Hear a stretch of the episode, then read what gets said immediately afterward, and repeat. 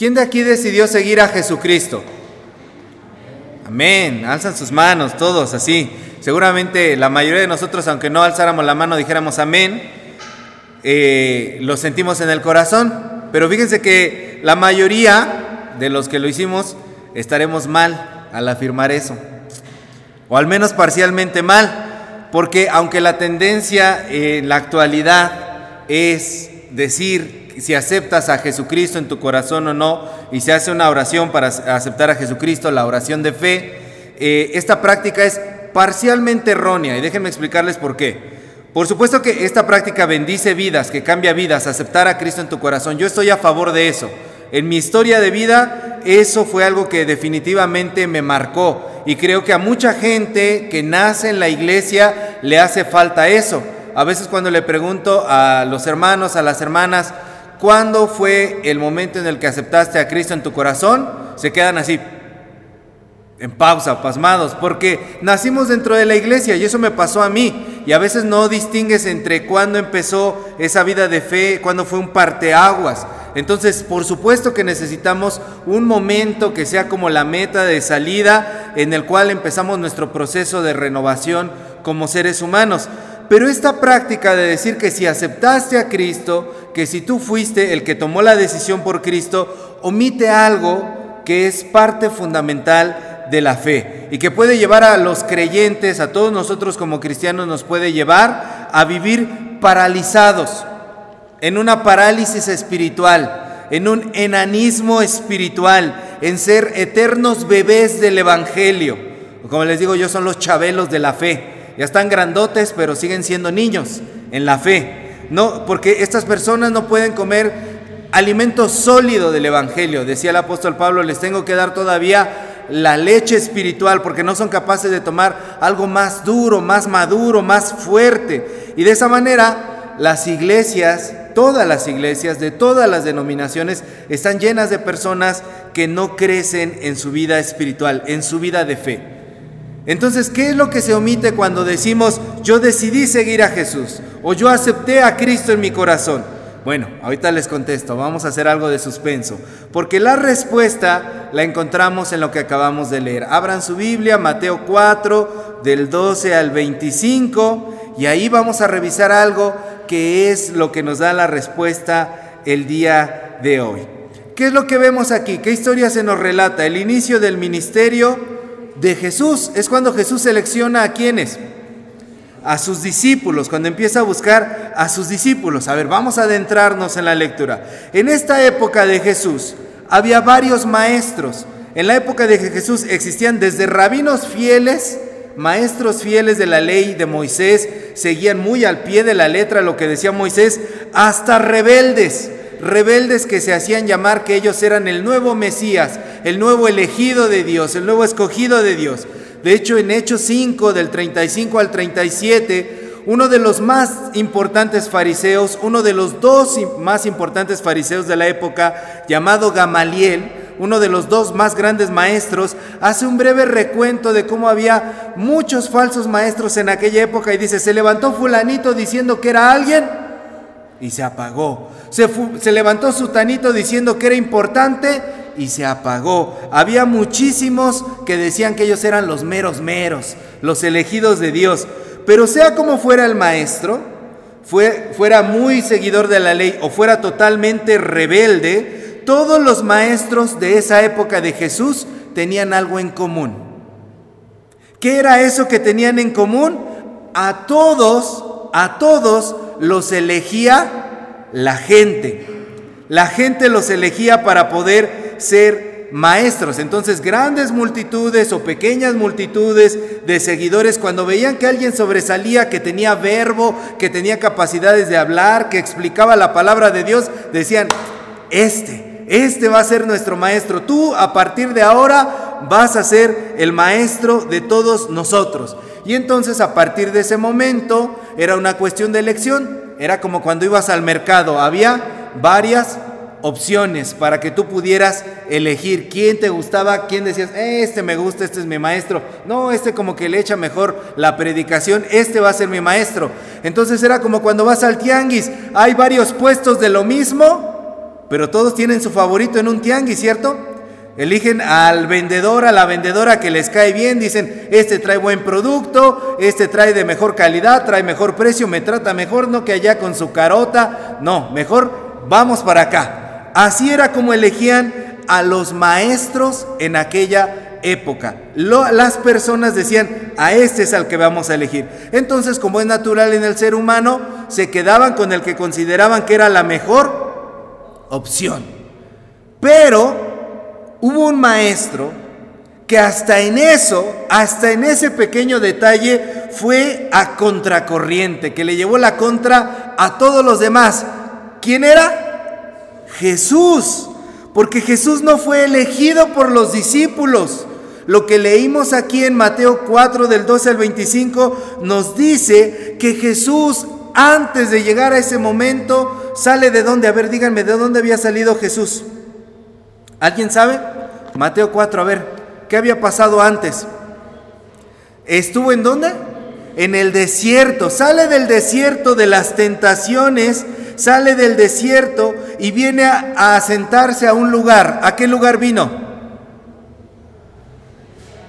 A Galilea, en específico a una ciudad que se llamaba Capernaum. Viene a Capernaum y deja su Nazaret querida, la Nazaret donde él se crió, el pueblito de donde él era para venir a Capernaum. Y allí fue donde él comenzó a predicar y fue recorriendo el lugar poquito a poquito para seleccionar a sus discípulos. Y ya se dicen, bueno, ¿qué tiene eso de extraordinario, pastor? ¿Qué le pasa? Bueno, ¿cómo que qué? Capernaum era una ciudad totalmente paganizada era de Galilea de los gentiles, o sea, de la gente que no era judía. ¿Qué quiere decir esto? A diferencia de Jerusalén, en Jerusalén ¿qué había? Estaba un monumento bien grandote donde se adoraba a Dios, ¿qué era? El templo, el templo.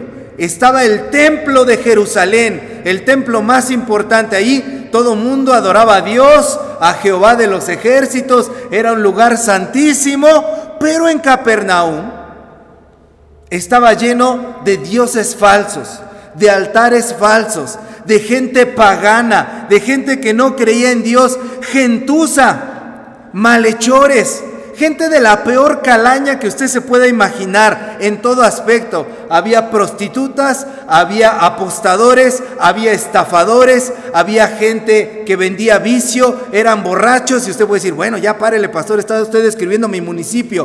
No, era Capernaum, era de esa forma. Así era Capernaum. Si lo trasladáramos al día de hoy, aquí en nuestro México, sería un lugar de esos en donde dice la gente, no te metas allí es de los peores barrios, de los más peligrosos. La gente de allá es muy violenta, la gente de allá es muy agresiva. No estoy hablando de Jaltocán. Esta gente de allá es muy, muy, muy peligroso que te metes allá. Hay mucho narco, hay mucho vicio, hay mucha gente que hace mucho daño. Y allí fue donde Jesús se fue a meter. ¿Entienden esto? Dejó su tierra donde él estaba muy cómodo, su bonita Nazaret, para ir a hacer un viaje a uno de los peores lugares de su época. Y allí, por voluntad propia, sin que nadie lo obligara, de allí escogió a, sus discípulos. Y bueno, uno pensaría, bueno, a ver ya, Jesús ya le llevó de la contra todo, nadie lo eligió, se fue a meter al peor lugar, el peor de los peores, por voluntad propia. Bueno, yo pienso que de allí Jesús buscó los mejores lugares, como que hubiera un pueblo un poquito más santo, gente de la mejor eh, este, estatura espiritual, como decía mi mamá, la gente más leída y escríbida, más culta, pero no. Jesús no quería que lo siguieran esos, no fue con los de mejor reputación, se acercó a personas que se dedicaban a qué? A la pesca, a los pescadores, buscó a la peor calaña de la peor calaña. Porque los pescadores en aquella época tenían un oficio que era repudiado por los demás. Era considerado un oficio sucio. A lo mejor ahora como una persona que se dedica a andar de pepenador o a andar limpiando los drenajes. Y además de que era un oficio sucio, tenía una reputación espiritual mala, porque los judíos pensaban que en el mar, ya les he contado esto, en el mar habitaban los malos espíritus. Entonces una persona que se la pasaba metido todo el tiempo en donde estaban los malos espíritus, de entre los peores, era el peor, porque estaba todo el día en contacto con esas huestes espirituales de maldad. Eran vistos como sucios, eran vistos como indignos y además eran personas incultas, porque al dedicarse a la cuestión de la pesca, no sabían nada de la ley de Moisés. No estudiaban las escrituras, no estudiaban la palabra de Dios. Entonces entre la gente humilde eran los más menospreciados. No tenían ningún currículum vitae para poder presentarse y decir, yo tengo buenas credenciales, tengo buenas referencias. No, de los paganos eran los más paganos. Y entonces ellos son a los que les habla Jesús y los llama. ¿Y qué hacen estos hombres cuando Jesús les habla? Le siguen. ¿Y cuánto tardaron en seguirle? ¿Dos días, tres días, una semana, un mes? Inmediatamente lo siguieron porque al escuchar el llamado de Jesús quedaron embelesados, enamorados, quedaron fascinados, quedaron como hipnotizados. Si uno lee esto, se da cuenta de que siguieron inmediatamente siguieron a Jesucristo. Era como decía el profeta Jeremías, Jeremías 27, me sedujiste, Señor, me sedujiste, fuiste más fuerte que yo y me venciste. Así hablaba el, profeta Jeremías, así de hermoso. Así sintieron estos hombres eso, que se fueron detrás de Jesús inmediatamente. Y por eso dice también el Evangelio de Juan en Juan 15, 16, no me eligieron ustedes a mí, yo los elegí a ustedes.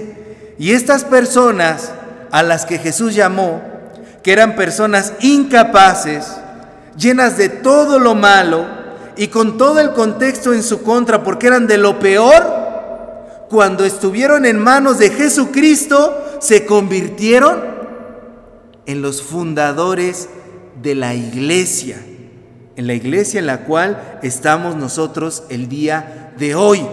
Estos hombres que eran de lo peor se convirtieron en el cuerpo espiritual del Señor. En los obreros del Evangelio que profesamos hasta el día de hoy, más de dos mil años después. Entonces al principio les dije, eso de que escogimos nosotros a Cristo y nosotros tomamos la decisión de fe de aceptarlo en nuestro corazón, que no era del todo correcto. ¿Se acuerdan que dijimos eso al principio? ¿Por qué? Por esto. Porque no lo elegimos nosotros a Él, sino que Él nos eligió a nosotros. Y al igual que los discípulos, cuando Él nos llamó, fue irresistible. No pudimos resistir lo que Él dijo a nuestro oído, a nuestro corazón. Cuando menos nos dimos cuenta, ya estábamos en las manos del Señor. Caímos de rodillas ante Él y le dijimos, sí, sí Señor, me rindo, yo te acepto, yo te quiero seguir, yo quiero que tú gobiernes mi vida. Yo te entrego todo, Señor, todo. Mis cargas, mis culpas, mis problemas, mis preocupaciones, todo. Y nos dejamos envolver maravillosamente por el llamado de nuestro Señor Jesucristo. Entonces cuando decimos que nosotros tomamos la elección de seguirlo, lo que se omite es que tú no tomaste nada. Él fue el que hizo las cosas. La idea no comenzó en ti. No fue como que te levantaras un día y, ah, hoy voy a seguir al Señor Jesucristo. Se me ocurre el día de hoy que voy a seguir al Señor Jesucristo. No. Tú participaste, por supuesto que participaste, pero solamente te rendiste a Él. Claro que hay algunos que son más difíciles de rendir, ¿verdad? Pasan los años y hasta que son viejos no quieren rendirse, pero lo único que hacemos es rendirnos al Señor. Y si piensas de este modo, el ego, las dudas y el miedo se disipan. Y entiendes que es incorrecto decir, es que no le puedo servir al Señor porque todavía no estoy preparado. Nunca se trató de ti. Tú no fuiste el que inició. Nunca dependió de ti. Todo el tiempo se trata de Él. Todo el tiempo se trata de Dios. Entonces cuando tú dices, es que todavía no estoy preparado, estás confiando en tus fuerzas. Estás siendo necio, estás siendo rebelde, porque piensas que hasta que tengas cierta estatura espiritual, hasta que te leas la Biblia completa, hasta que te tomes tantos estudios, hasta que tengas varios años en el Evangelio, hasta que tengas cierta preparación, cierto conocimiento y ores más, hasta ese momento Dios puede usarte, pero eso es mentira. No se trata de ti. Se trata de Dios. Entonces esas ideas son una absurdez, es absurdo. Deja de confiar en ti, deja de confiar en tus obras, en tu nivel espiritual. Sea bajo, sea alto, como tú lo consideres, confía en Dios. Es Dios quien hace la obra en nosotros. A ver, quiero que vean en su boletín cómo se llama el mensaje del día de hoy. A ver, muy bien hermana, digámoslo todos juntos. ¿Cuál es la pregunta del día de hoy? ¿Puede Dios elegirme a mí para su obra, para predicar, para interceder por otros, para llevar sus maravillas a multitudes, para ser su representante aquí en la tierra, para estar allá enfrente y predicar, para salir allá afuera y predicar? ¿Puede Dios elegirme a mí? Y la respuesta es no. Dios no puede elegirte a ti. Dios ya te eligió a ti. Y por eso estás aquí. Dios ya te eligió a ti. No te preguntes, ¿puede Dios elegirme a mí? ¿O será solamente a esos escogidos especiales, con dones? Yo veo que esa persona habla muy bien, ora muy bonito. No, Recuerda cómo fueron elegidos los discípulos y quiénes eran. Si tú escuchaste el mensaje de salvación, de la predicación de parte de Dios, Dios ya te eligió a ti. Así que deja de preguntarte, ¿puede Dios elegirme a mí? Ya te eligió. Ya te eligió. Por eso estás escuchando esto. Date cuenta de tu realidad y haz como los discípulos, deja tu barca que conduce al mar de dudas, de miedos y de inseguridades. A diario nos subimos a esa barca de los miedos, de las inseguridades, de las dudas. Deja tus redes de comodidades, tus redes de pensamientos que te impiden servirle, porque ellos dejando la barca y dejando las redes, le siguieron. Le siguieron. El maestro te está llamando. A ti, a ti, y a ti, y a ti, y a ti, y a cada uno de los que estamos el día de hoy aquí. Deja tu barca, deja tus redes y síguele. El Señor ya te eligió. Amén. Pónganse de pie, hermanos. Amado Dios, gracias por mirarnos. Gracias por vernos, Señor. Nosotros somos indignos. Nosotros no somos capaces, Señor. No hay nada en nosotros, Señor, que pudiera ser digno de alabanza, que pudiera ser digno de ganarse tu favor y tu misericordia, ha sido pura gracia, Señor. Tú nos has mirado en tu amor infinito y has decidido, hablarnos a nuestro corazón, a nuestros oídos. Gracias por elegirnos, por llamarnos. Rendimos nuestra vida a tus pies y dejamos todo lo que nos impide seguirte. Que la oración de mis hermanos en este día en su corazón sea esa. Que la oración de cada uno de nosotros sea esa. Dejar lo que nos impide, lo que nos ata y poder seguirte a ti, porque tú nos has elegido. En Jesús. Amén.